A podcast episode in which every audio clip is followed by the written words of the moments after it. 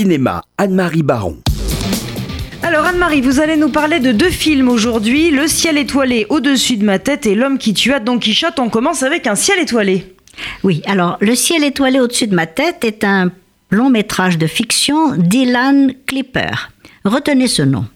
Il clôture un triptyque sur l'errance psychique, la création et l'enfermement, composé d'un documentaire sur Sainte-Anne et d'un court-métrage intitulé Jukebox. Le premier quart d'heure est filmé dans une pénombre claustrophobique où l'on voit évoluer en slip ou en kimono la silhouette maladroite de Bruno. Il a 50 ans, il a obtenu 20 ans auparavant un grand succès pour un premier roman et il vit depuis enfermé chez lui à la recherche de l'inspiration.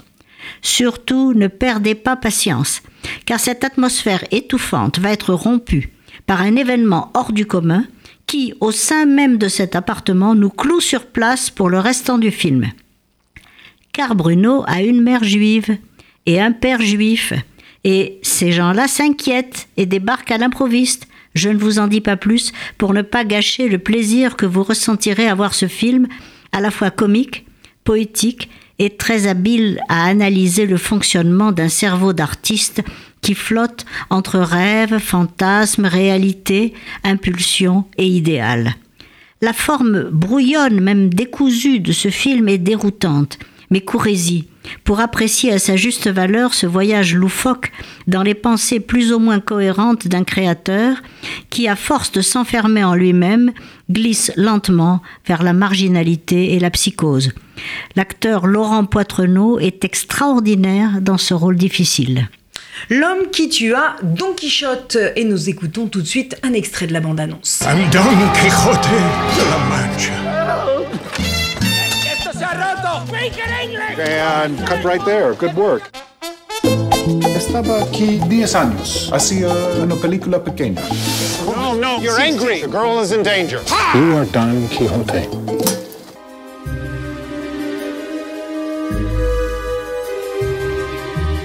Sancho? You crazy peasant. You think you can hide from me? We shall have such great adventures together. Peasant like you cannot read. I will sound the words. And you, me, me, me, me, me, me, me. Alors curieusement, le Don Quichotte de Cervantes raconte un peu la même histoire que le film précédent. Et on doit saluer avec admiration et émotion l'aboutissement du projet de Terry Gilliam et la sortie de son film L'homme qui tua Don Quichotte après 25 ans de tribulation en tout genre. Il imagine un cinéaste qui, réalisateur de films publicitaires de bas étage, a fait 20 ans auparavant une adaptation du roman comme film de fin d'études. Il revient en Espagne avec ses producteurs pour tourner une publicité inspirée par les moulins à vent, mais tout à coup il rencontre ses anciens interprètes, ce qui lui donne l'espoir fou de retrouver l'innocence perdue et de réaliser une nouvelle version du roman, lui permettant de devenir enfin un cinéaste à part entière. Alors des séquences de son ancien film en noir et blanc sont insérées dans le film In Progress, qui est à la fois le piteux résultat de son travail actuel et un document en couleur sur le tournage avec les nombreux problèmes auxquels il se heurte. Vous voyez, la symétrie est parfaite entre les deux parties du roman de Cervantes écrites à 10 ans d'intervalle et les deux films réalisés à 20 ans de distance dans l'intrigue et dans la réalité. Car Terry Gilliam raconte en fait avec une autodérision permanente ses propres déboires qui ont rendu mythique l'aventure de ce film.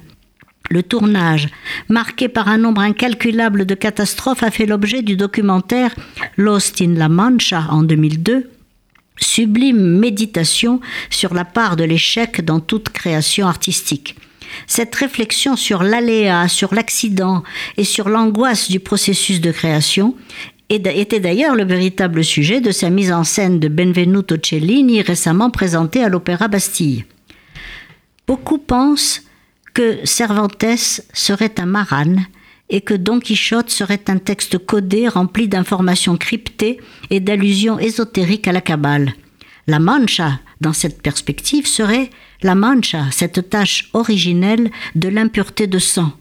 Il faut reconnaître que la pseudo-autobiographie de Cervantes racontant les aventures d'un visionnaire et de son valet dans les paysages rocailleux d'Espagne a beaucoup de points communs avec le périple mystique raconté dans le Zohar, le périple de Rabbi Bar, Zohai, Bar Yohai et de son fils Éléazar à travers la Palestine à la recherche de la lumière.